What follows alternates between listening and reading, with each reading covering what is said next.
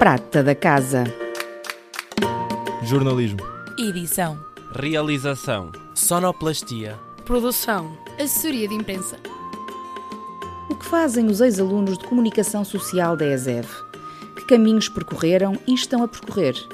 Que escolhas, decisões, que futuro e perspectivas têm ainda pela frente? Em cada episódio, um olhar pela prata da casa com Miguel Midões e Joana Martins. Olá a todos e a todas, bem-vindos ao quarto episódio da segunda temporada do Prata da Casa. Hoje recebemos a dupla António Pedro Carvalho e Francisco Santos Lima, licenciados em Comunicação Social pela ESEV desde 2008. O António Pedro Carvalho é jornalista na RTP, na área do desporto, terminou a licenciatura com um estágio curricular no Jornal Público, trabalhou ainda na Bola TV antes de ingressar no canal público, na RTP. O Francisco Santos Lima iniciou a sua carreira ligado ao jornalismo desportivo, com passagens pela Bola TV e a Autofoco, e mais recentemente ingressou na consultoria de comunicação e trabalha atualmente na Lorenta e Cuenca. Olá, bem-vindos Francisco, começamos por ti. Como é que surgiu esta oportunidade na comunicação organizacional e esta transição do jornalismo para, para a consultoria? Olá e desde já também agradecer aqui o, o, vosso convite. É para nós sempre uma honra e o António Pedro também sei que vai dizer isso. É para nós sempre uma honra e gostamos sempre de, de poder manter este contacto com, com a ESEV, porque foi uma casa que, que, nos marcou muito e que ainda hoje nos deixa muito, muitas e boas recordações.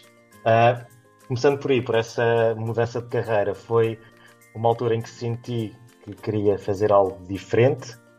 Uh, muito honestamente, já não estava satisfeito, ou não, não estava totalmente satisfeito com o jornalismo, portanto, fui à procura de algo diferente, até para experimentar, e se não, não, não corresse bem, voltaria sempre uhum. ao, ao jornalismo. Uh, felizmente, entrei numa empresa uh, muito, muito boa, de um nível de uma exigência altíssima, mas muito organizada e que me permitiu, uh, já nestes mais de quatro anos, evoluir tremendamente ao trabalhar sobretudo a parte da assessoria mediática, que é isso onde eu estou mais focado, um, ehm, e que tem sido um caminho muito bem trilhado e com boas perspectivas de futuro. Passo a bola, António Pedro. No caso, no ah, caso do Top falar. Se eh, quiseres, se quiseres. Sim, mas eu vou, vou, vou te questionar outra coisa, António Pedro ou Topé, não é? Porque nós. É, Topé, acho que estamos aqui em família. Eu ia e... para, para, dizer isso. Nos corredores se disseres António Pedro, ninguém me conhece na ESEV, pensam que passou por lá um forasteiro, não é? E assim por Topé acho que é mais, é mais consensual e, e mais uh, conhecido mas... para as pessoas que, que da ESE. Exato, e vamos manter isso, porque eu ia dizer isso, ia dizer, pode ser António Pedro, mas Topé é assim que, é. ficou, foi, foi o rastro que ficou, não é? É o Topé que está na RTP, ainda hoje é se fala isso assim, ainda se fala assim na ESEV. Eu ia questionar-te um, a questão do desporto, não é? Porque vê-se aqui que há um percurso sempre ligado ao jornalismo desportivo. Hum. Tu saíste da ESEV em 2008, portanto has de ter entrado em 2004. Quando tu entraste em 2004, isto já era um foco na tua cabeça?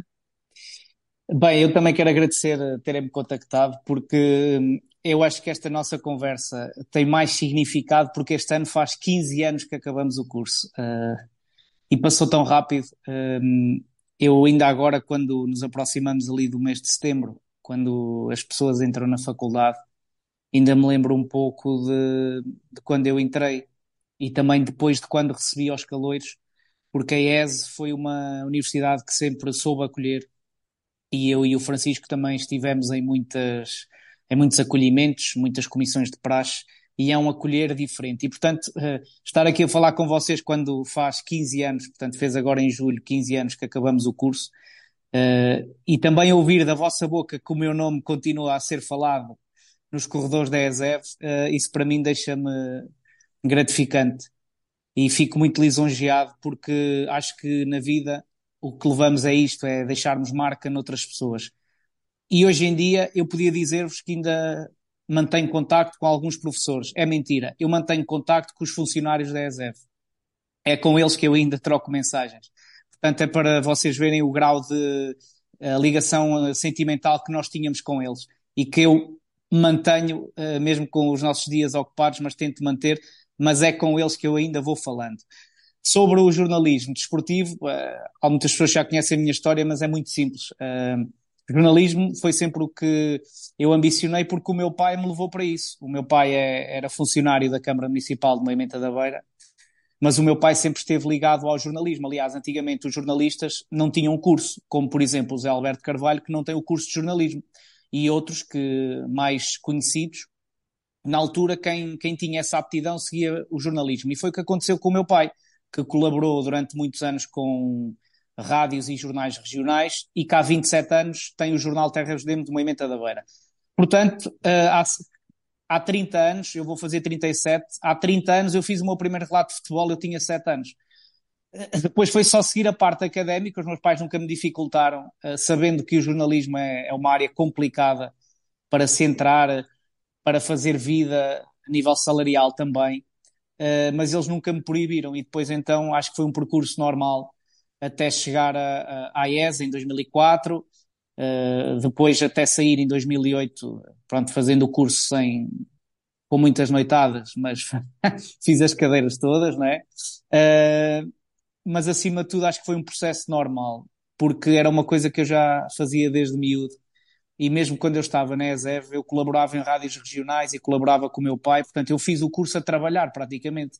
Eu lembro-me que ao domingo fazia relatos na, na Rádio Vozela ou na Rádio Lafões, e pronto, e era um dinheirinho que dava para durante a semana para as fotocópias, não é? Essas fotocópias que nós tínhamos que comprar, uh, não era para o NB, não pensem nisso, nem, nem para o ICE, na altura, o, o hangar na altura, portanto agora é que é o ICE. Era para as fotocópias e portanto ia dando para isso. Mas foi um, um percurso normal. Foi um percurso normal que felizmente agora, uh, agora tem tido o seu, o seu caminho e, e cheguei, cheguei onde cheguei também à, à conta de muito trabalho. Francisco, no, no, teu caso, também ias buscar um dinheirito para as fotocópias, algum trabalho que tenhas feito durante o curso? Como é que surgiu? Porque, porque no teu caso também foi uh, a imprensa desportiva que acabou por, por, fazer parte do teu caminho no jornalismo, Sim. Sim, a, a, maior parte. Estive noutros projetos, aliás, uh, já durante o curso, e uh, tive o estágio que foi no online, no Correio da Manhã, aqui em Lisboa, mas na, na vertente online, o que me deu uma grande capacidade de análise de, de, notícias e de extrair aquilo que é importante e aquilo que não é. Portanto, aí ganha logo outro tipo de capacidades e, e considero que os estágios uh, devidamente coordenados são sempre uma mais-valia. Depois do curso terminado, em 2008, um, ehm, eu estive envolvido num projeto, numa televisão online, que era a TVNet, que já não existe, mas foi um projeto que me deu uh, muito ritmo para, para estar preparado para o jornalismo, uh, sobretudo na vertente de televisão, não era algo que eu ambicionava, era aquilo que surgiu e que, que adaptei, e que adaptei-me na altura. E mais tarde, já em 2011, o Topé entra para a bola em que mês? Julho? Agosto, 1 de agosto. agosto. E eu entrei em setembro. Outubro. Outubro. Outubro, outubro eh, curiosamente, uh, através de um convite, tanto do Topé, da, da Matos. Também, uh... Sim, que foi nossa colega também na ESEV, que agora está no Canal 11 e que passou também já pela TVI.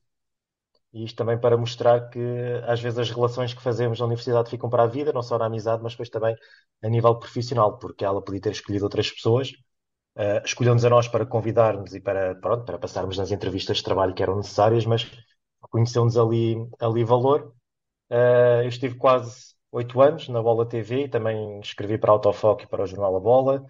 Uh, foi uma, uma experiência única, porque eu, e neste caso o Topé, para além de já termos sido colegas uh, e somos amigos já desde 2004, ainda estivemos também a viver juntos durante o período que estivemos a trabalhar na, na Bola TV, portanto, até quando soubemos íamos estar aqui os dois a falar, até foi, foi muito bom, porque temos uma grande estima um pelo outro.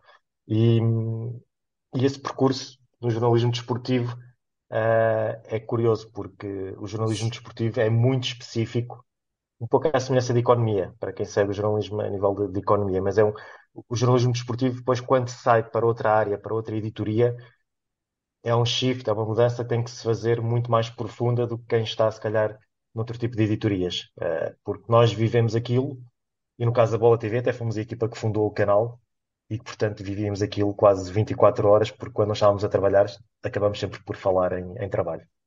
Era isso que eu ia dizer, se me permitem, porque a relação que eu tenho com o Chico, uh, não sei se já perceberam, pronto, nós vivemos juntos não só em Viseu, mas depois também aqui em Lisboa. Eu, eu, por exemplo, eu tenho dois irmãos mais velhos e vivi mais anos com o Chico do que com os meus irmãos, porque eles saíram para estudar cedo, ou etc. E portanto há aqui também esta ligação que depois eu também lhe sou grato a ele e sou grato ao, ao Fábio Ruela e ao Cédric Costa, que nós tínhamos uma casa que era chamada Colômbia, porque se não fossem eles eu não tinha feito o curso, porque eu era muito mais novo que eles, portanto eu, eu entrei na ESE com 17 anos e saí com 21. E eu disse assim, pá, se andar aqui mais um aninho também não há problema, é a vida académica, mas depois eu ia a reboque deles, fazer as frequências, estudar, fazer trabalhos de grupo e acabei por fazer o curso todo seguido. Portanto, essa ligação uh, que nós temos ainda, uh, uh, uns mais do que outros, é normal, mas essa ligação também me permitiu acabar o curso. E, e por isso também a eles o devo. E falaste aí também numa pessoa que foi a Andreia. Se não fosse a Andreia, eu não estaria aqui na RTP. Porque ela é que me ligou, e eu lembro-me perfeitamente, num, numa sexta-feira de junho, ligou-me, eu estava em Moimenta, porque há, há um período no pós-faculdade que é complicado, que as pessoas não entram logo no mercado de trabalho. Eu ainda fiz um Da Vinci em Espanha, aconselho, não sei se ainda existe, professora, não sei se isso ainda está ativo. Agora um chama-se agora chama-se Erasmus mais, mas na nossa altura sim, chamava-se Da Vinci. Da Vinci, pronto, eu fiz em Espanha, mas depois disso há ali um período de um ano e meio que eu estou em movimento com, no jornal do meu pai a concorrer para tudo quanto era sítio. E a Andreia, de facto, fez uma chamada e viu em mim essa valia que o Francisco disse. E, e, depois não foi, atenção, não foi ela que nos meteu na Bola TV, ela indicou o nosso nome. Depois a entrevista fomos nós que fizemos e as primeiras uh, provas, entre aspas, para ver se estávamos uh, aptos para aquilo, fomos nós que, que, tivemos que fazer. Agora, nós na vida precisamos de alguém que nos abra o caminho. E a Andreia abriu o caminho para eu, o Francisco hoje estar onde está e bem, e para eu também estar onde estou e nós não nos podemos esquecer disso. Eu não falo com a André todos os dias, obviamente, mas é uma pessoa importante e ela também o sabe. E depois, a nível de faculdade, essas três pessoas que eu disse, onde o Francisco o Chico está incluído, porque de facto, ter nós que saímos de casa muito novos, eu saí de casa aos 17 anos, ter uma espécie de três pessoas que são família e que te massacram a cabeça para estudar, não é? E eu então eu também lhes devo muito isso. E, e, éramos a tal geração de ouro da ESEV, e ainda bem que passados 15 anos as pessoas ainda se lembram de nós. É muito bom ouvir isso. Olha, e esta, vocês já falaram aqui no, no caso da Andrea Matos, que em 2011 de facto indicou o vosso nome para vocês irem uhum. à entrevista na, na Bola TV. Acabaste de dar agora esse exemplo de, dessa entreajuda que havia entre vocês uh, e que te levaram a, a fazer o curso uh, todo de uma vez. Essa, essa rede de contactos mantém-se estes anos todos depois? Mantém-se. Aliás, nós em, há cinco anos, quando fizemos 10 anos que acabou o curso, fizemos um almoço em Viseu e conseguimos juntar algumas pessoas. Este ano uh, ainda ninguém se chegou à frente. Se calhar vou. Há, há, um colega que é o António Magalhães Nunes, que é um colega que é delegado de propaganda médica e que já na altura era e tirou o curso connosco. E, e eu e ele, também o Chico, organizamos isso. Depois já houve outro almoço depois disso e, e eu gostava de juntar as pessoas. Agora há uma rede de contactos que ainda se mantém, obviamente. Eu ainda falo com muitas pessoas que, que estudaram comigo, o Francisco, o, o Cedric, a Andreia volta e meia, até me encontro em trabalho com ela, e depois há miúdos, miúdos entre aspas, o João Paiva, por exemplo, que é um, um tirou o curso a seguir a mim, e eu já não o apanhei na IES, mas ainda o vejo uh, na rua porque ele está na, está na CNN, na TVI. E portanto eu mantenho alguma ligação, mesmo com outras pessoas, volta e meia falamos e nem que seja uma mensagem circunstancial. A Cláudia, também mantenho contacto com ela, que está na, na parte das relações públicas da CUF, aí em Viseu. Uh, entre outras pessoas que eu, pelo menos, tento manter, apesar de, de isto já ter sido mesmo noutra vida. Agora é que uma pessoa acorda e diz assim: Nós estamos mesmo velhos. Primeiro já tenho pelos brancos na barba e depois já acabei o curso há 15 anos. Isto, isto começa a ser complicado. É, entrando aí um, um bocadinho também pela, pela vossa vida profissional atual, um, Francisco, pedia-te que partilhasse um pouco connosco como é que é o teu dia a dia, que, que, tipo de tarefas é que desempenhas aí nesta área da consultoria de comunicação, que é também uma área, para quem nos ouve, um, que tem cada vez mais saída junto dos nossos alunos. Ah, isso é ótimo de se ouvir porque é sempre bom e o mercado está, está muito dinâmico nessa, nessa área e isso é bom de se ouvir. Um, o meu dia a dia, bem, eu geralmente uh, tenho quase tudo apontado na minha agenda. O problema é que muitas vezes fica metade pelo caminho porque surgem outras coisas mais urgentes, mas uh, de forma muito, muito resumida, eu tenho clientes de diferentes áreas, desde tecnologia, a área dos vinhos, a área dos automóveis, a área da publicidade, portanto, eu sempre fiz questão de ter clientes de diferentes áreas, clientes esses que têm diferentes necessidades. Isto é, desde o cliente mais tradicional que quer apenas um press release sobre determinado tema, até ao cliente mais exigente em que temos que uh, fazer press releases, temos que propor entrevistas, temos que propor artigos de opiniões, temos que fazer um plano de comunicação com ações de comunicação uh, ao longo do ano, relatórios, e quando falo aqui em relatórios é lançamos um press release, temos que fazer o follow-up com os jornalistas, isto é, andar a ligar-lhes uh, para isso mesmo, e também, pegando um pouco na, na, na, pergunta anterior, muitas vezes quando ligo ao António Pedro, ele nem diz nem, nem bom dia nem boa tarde, é o que é que precisas. Uh... Este rapaz, desde que foi para essa área, só me liga para essas coisas, é, é impressionante. Só quer contactos não. e não sei. Não, mas já, por exemplo, já me deu uma entrevista, me deu, entre aspas, já deu ao Desporto RTP uma entrevista ao Luís Figo, por exemplo, foi-nos bastante útil. Portanto, é uma mão lava a outra. Mas é aquilo que eu faço mais, e, eu digo assessoria mediática, mas eu assumo como consultor, e isto porquê? Porque muitas vezes os clientes não têm noção daquilo que é a comunicação. E pelo facto de eu ter passado em jornalismo, tenho uma maior sensibilidade para distinguir o que é que é interessante e o que é que é publicidade. E isso é algo que não se deve confundir quando queremos propor algo de forma editorial. E uh, o facto de eu ser um consultor permite-me chegar ao pé do cliente e dizer isso não faz sentido, a alternativa é esta, ou então por isso simplesmente dizer que não há uma alternativa, que aquele tema não é interessante para os mídias. Portanto, é, é preciso lermos muito, e eu leio de manhã. Eu, quando digo ler é ir aos sites, folhear o jornal, ver newsletters. Portanto, isso permite-me perceber o que é que está a acontecer, identificar oportunidades de comunicação para os meus clientes e uh, manter uma rede de contactos. E quando digo manter uma rede de contactos é este jornalista escreve sobre isto. Muito bem. Interessa ou não me interessa? Pode interessar-me. Tem e-mail? Tem.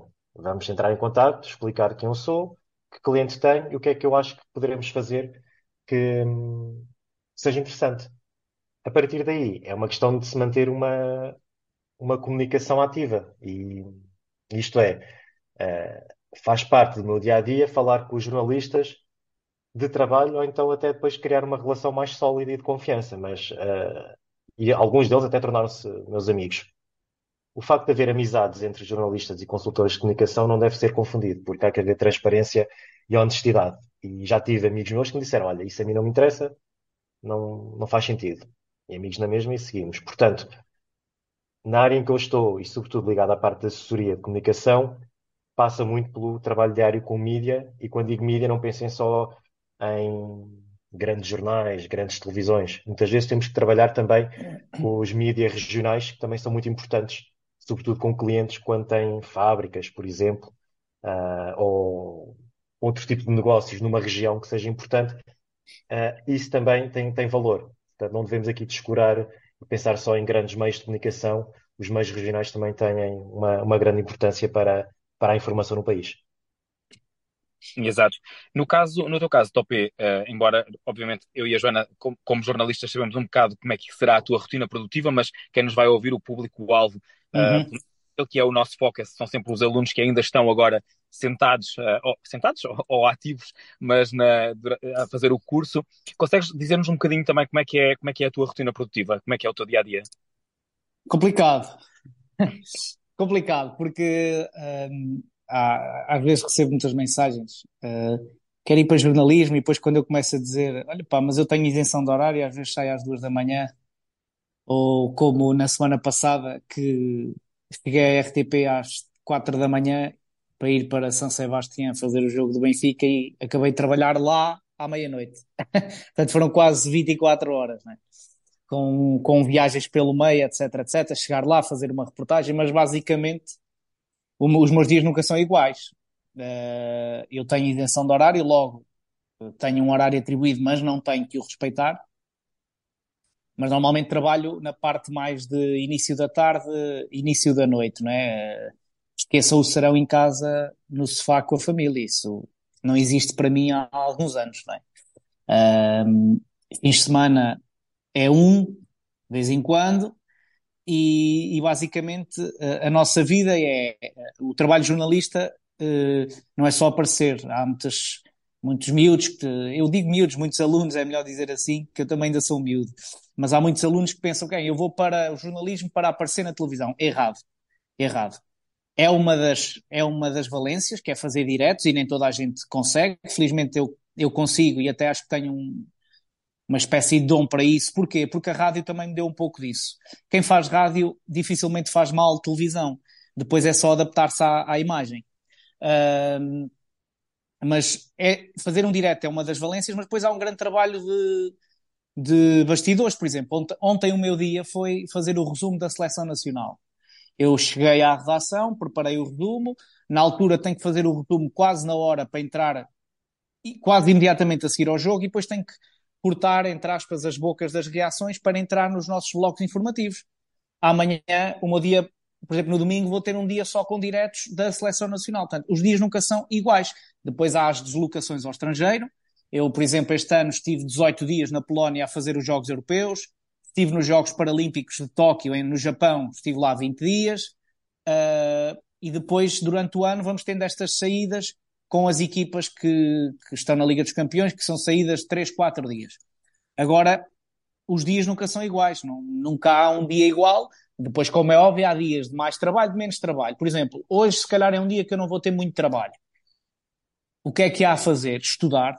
Estudar equipas, no meu caso. Uh, outra pessoa, no, o Francisco, na sua área, tem que estudar empresas, eu tenho que estudar equipas, tenho que estabelecer mais contactos. Portanto, os dias nunca são iguais. Agora, são dias exigentes, claro que são, e, e para a nossa família uh, é, é, é importante termos alguém que compreenda o porquê de chegarmos a casa sempre às 11, à meia-noite, à uma, às 9, às 10. Uh, pronto, é, é assim, é, é um, pelo menos é assim. Agora, claro, há pessoas, o, o desporto também sempre funcionou mais tarde-noite. Há pessoas de editoria de sociedade na RTP que entram de manhã às 9 e saem às 4, 5, ok. Agora, uh, imagina, eu, eu, lembro perfeitamente uh, quando foi na, no pós-pandemia, há um jogo do Benfica com o Tondela em que há uns jogadores do Benfica, o autocarro do Benfica é apedrejado e até houve dois jogadores que, que ficaram com, com algumas marcas. Eu estava a chegar a casa, isto já era meia-noite e, meia, ia a pôr a, a chave na porta e liga-me, chefe, onde estás? Vais a chegar a casa, tens que voltar para a RTP, tens que ir fazer diretos para o hospital porque eles estão lá, teca, teca, teca. Pronto, e foi um dia que acabou às 5 da manhã. Mas pronto, isto acontece, é por, por isso é que eu digo, eu, eu quando falo com, com alunos de, de comunicação social que querem seguir jornalismo, é preciso ter muita paixão por esta profissão e muita carolice também, porque uh, nós cada vez ouvimos mais dizer que jornalismo, há muito, no outro dia a TSF estava em greve e na RTP também estão sempre em greve. Isto porquê? Porque os salários de facto não refletem o trabalho que as pessoas têm. Portanto, eu aqui acho que é um bocado a paixão. E o que aconteceu comigo foi que o meu pai picou-me com o bicho do jornalismo e isto não consegue sair de mim não é? Uh, e pronto, e, e, para mim depois já são muitos anos também a fazer isto. Para mim já é muito hábito, não, se eu trabalhar, se eu não trabalhar um fim de semana até se torna um pouco estranho, não é? Porque já são muitos anos nisto, uh, de forma independente desde 2011 que já estou nisto, portanto há 12 anos.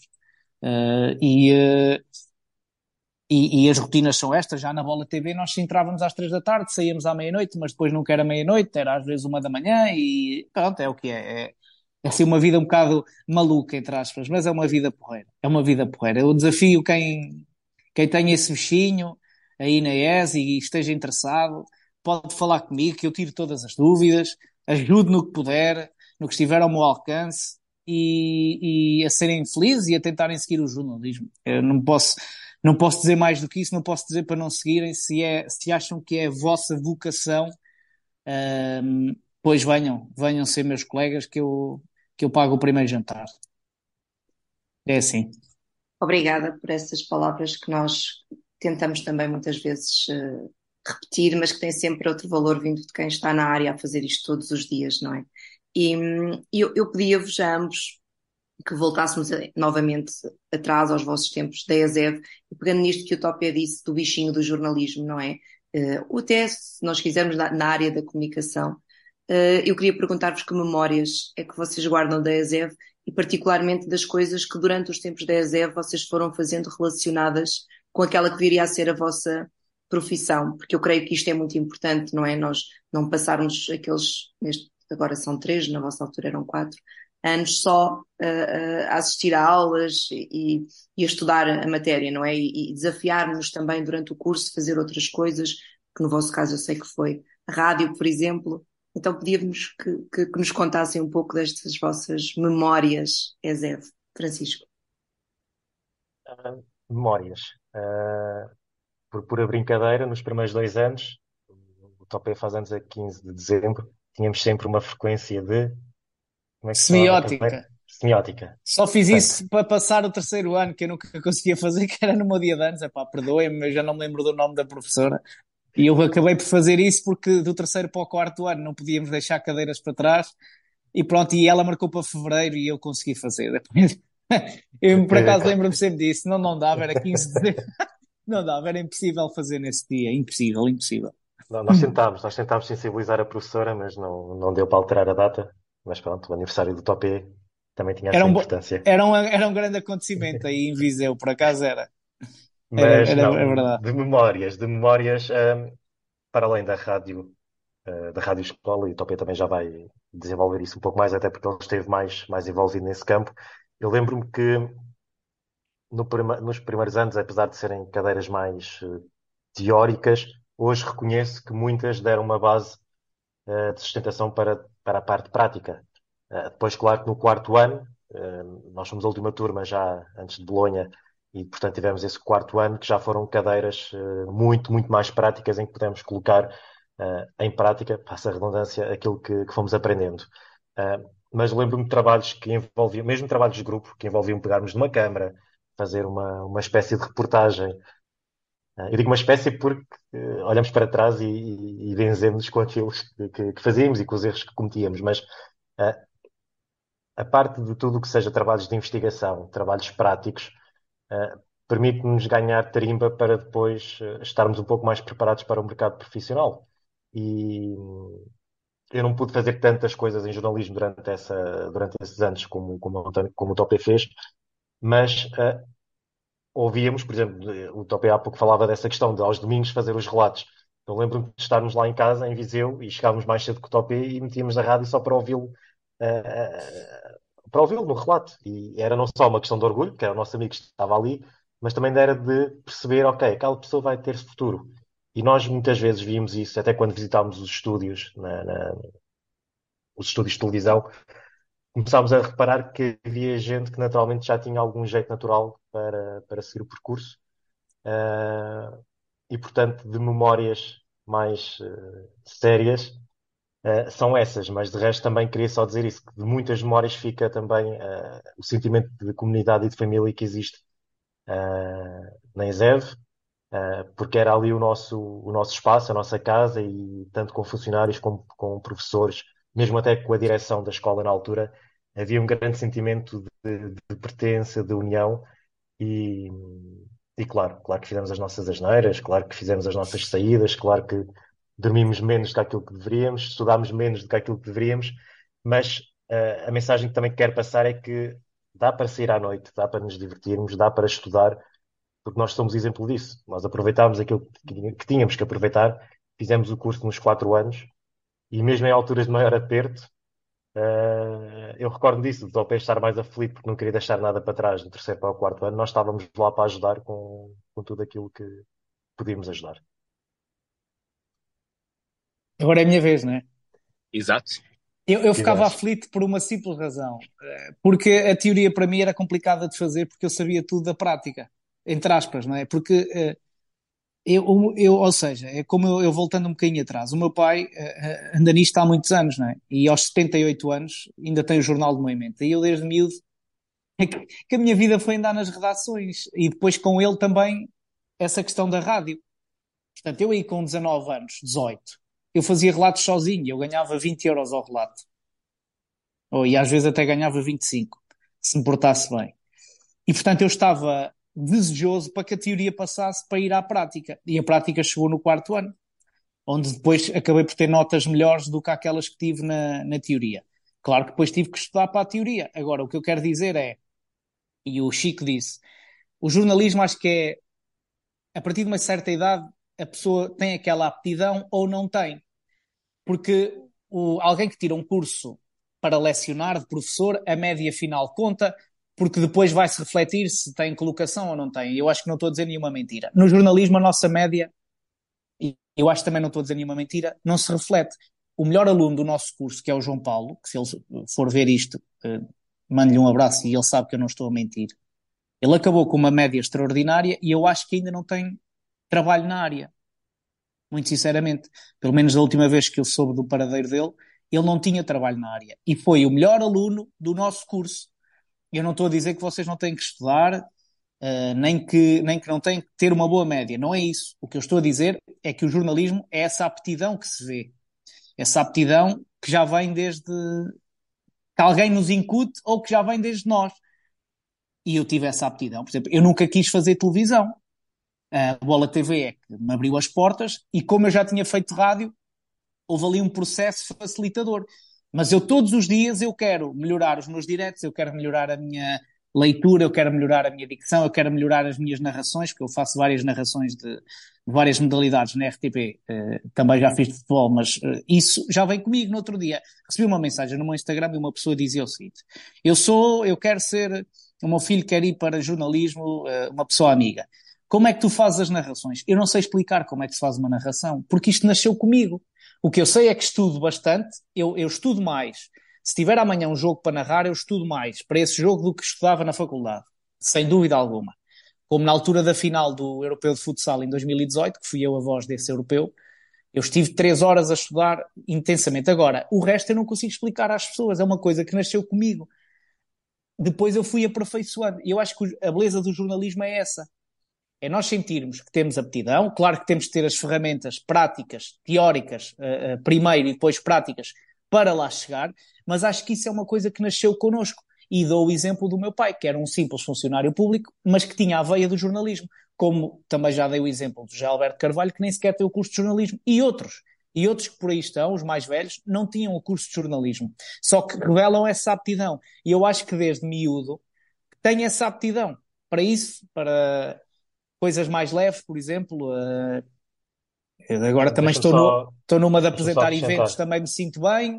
Uh, portanto, uh, é, é isto. Eu acho que tu, o que o Francisco disse, complementando com o que eu disse, é uma boa base para vocês seguirem o vosso caminho e tentarem o vosso rumo. Deixa-me só, só acrescentar, acho que é algo importante, porque ao, ao, ao verem pessoas como o Topé e outras, uh, curiosamente é verdade. Nem ele nem eu queríamos seguir televisão, foi algo que se abriu, foi uma oportunidade que tivemos e que agarramos. Uh, mas uh, é importante também pensarmos que cada um tem o seu gosto, cada um tem a sua aptidão. Eu cheguei a fazer narrações da Bola TV e não gostava. E diz isso frontalmente, e o Topé sabia disso. Não gostava porque não, não, não era aquela minha zona de conforto, não era aquilo que eu ambicionava.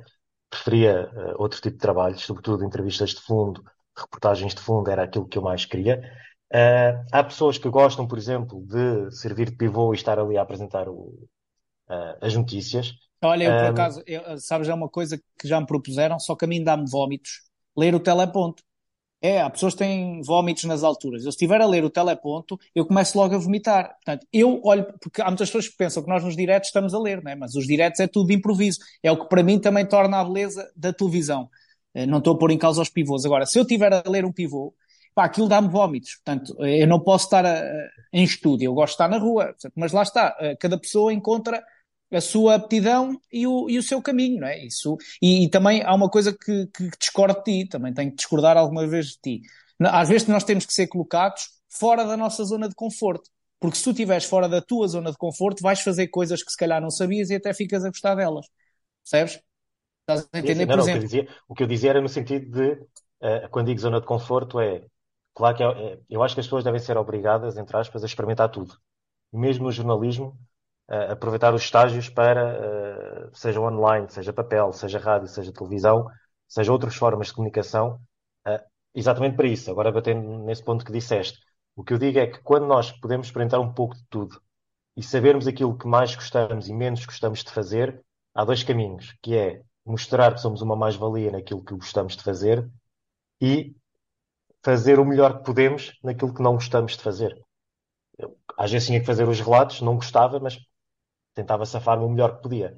Uh, mas claro que trocava isso por uh, outro tipo de trabalhos em, em jornalismo. Uh, é nesse sentido, e aí sim, aí estamos em, em concordância, que é não nos podemos, não podemos ficar satisfeitos logo à primeira encontrarmos aquilo que gostamos de fazer, porque não sabemos o dia da manhã, e esse foi o meu caso. Eu decidi sair por opção própria, decidi tentar outra área por opção própria.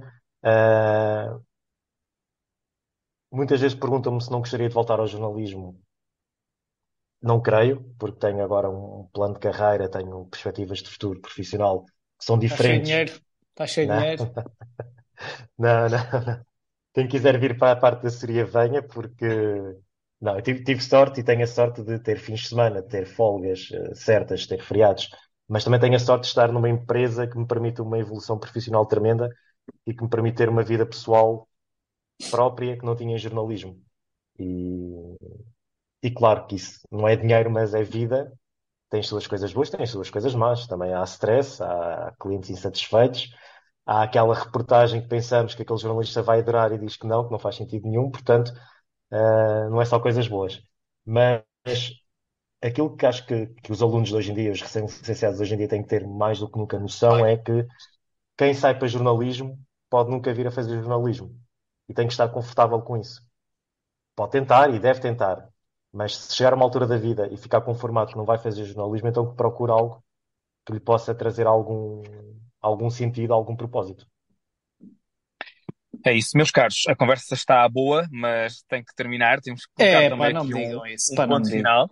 Não me digam Verdade, isso. Não me digam. com um tempo bem longo, mas olha, foi um gosto estar à conversa convosco, sobretudo porque Eu... passam, 15, passam 15 anos, não é? De que, da vossa formatura e de Viseu para a TV, de Portugal para todo o mundo. Essa ES vai triunfar. Era o nosso hino, eu acho que ainda cantam. Continua, continua. Uh, são... não, não, não, vou aqui, não vou aqui cantar. Quem, quem quiser ver a minha banda ao vivo, nós para o ano, se calhar, vamos estar outra vez na Feira de São Mateus. Eu depois lanço um convite a todos, está bem? Esta música continua a ser cantada nas aulas boa, também. E, boa, boa. É verdade, uh, nos, nas aulas, quer dizer, nos corredores, nos corredores agora, embora nas aulas nós tínhamos que mostrar que isso era a abertura da SIC. Era, era, era, exatamente. Muitos não sabem, não é? Sequer que isso pois, era, pois, que era a pois era. do canal. Dizia eu que vocês são a nossa prata da casa, faz todo o sentido, não é? Fazia todo o sentido que vocês passassem por aqui e, portanto, muito obrigado, obrigado a ambos por terem, por terem vindo. Posso só dizer uma coisa para, para terminar? Eu lanço, lanço-vos o desafio de fazermos esta prata da casa ao vivo, com um auditório cheio, com perguntas dos alunos e de certeza que teremos aí uma manhã ou uma tarde bem passada. Uh, portanto, lance, esse desafio a vocês de estarmos presencialmente, trocarmos ideias. Eu fui aí uma vez há alguns anos à ESE fazer este, isto que estou a dizer. Uh, e acho que seria também muito enriquecedor, peço desculpa, para os alunos ouvirem as nossas, os nossos pontos de vista. E obrigado pelo convite, bom trabalho a todos, boas aulas e não se esqueçam das quintas académicas. Ó oh, Joana, parece-te bem, certo? Eu acho que aceitamos o desafio. O desafio está aceito e ficam aqui já agendados os dias da comunicação social que acontecem na última semana de março e que em 2024 vão acontecer com o Francisco Santos Lima e o Topé Carvalho. Obrigada, estivemos à conversa com o Francisco Lima e Topé Carvalho, que terminaram o curso há 15 anos e recordaram aqui a ligação sentimental à ESEV e falaram sobre os seus percursos profissionais. O Topé, filho de um jornalista de imprensa regional, que fez o primeiro relato de futebol aos 6 anos e acabou por caminhar naturalmente no jornalismo desportivo. Falou sobre a sua rotina produtiva e os desafios do jornalismo, nomeadamente os horários. O trabalho do jornalista, recordou-nos o Topé, não é só aparecer, essa é uma das valências, mas há muito trabalho de bastidores e esse trabalho de bastidores implica necessariamente paixão e carolice. O Francisco Santos Lima, que estagiou no Correio da Manhã e depois passou pela TVNet, algo que lhe deu o ritmo necessário para mais tarde entrar na Bola TV, onde esteve durante oito anos. Falou-nos sobre a especificidade do jornalismo desportivo e do seu trabalho atual em consultoria e assessoria de comunicação e contou-nos que é preciso ler muito, perceber o que está a acontecer, para identificar cada oportunidade de comunicação com os clientes. O Francisco e o Topé fizeram parte da última turma antes de Bolonha e ainda recordam a experiência prática em sala de aula, bem como a importância de termos aptidão para aquilo que queremos fazer e na área de comunicação a vontade de melhorarmos a cada dia. Obrigada. Prata da Casa. Jornalismo. Edição. Realização. Sonoplastia. Produção. Assessoria de imprensa. O que fazem os ex-alunos de comunicação social da ESEV? Que caminhos percorreram e estão a percorrer? Que escolhas, decisões, que futuro e perspectivas têm ainda pela frente? Em cada episódio, um olhar pela prata da casa com Miguel Midões e Joana Martins.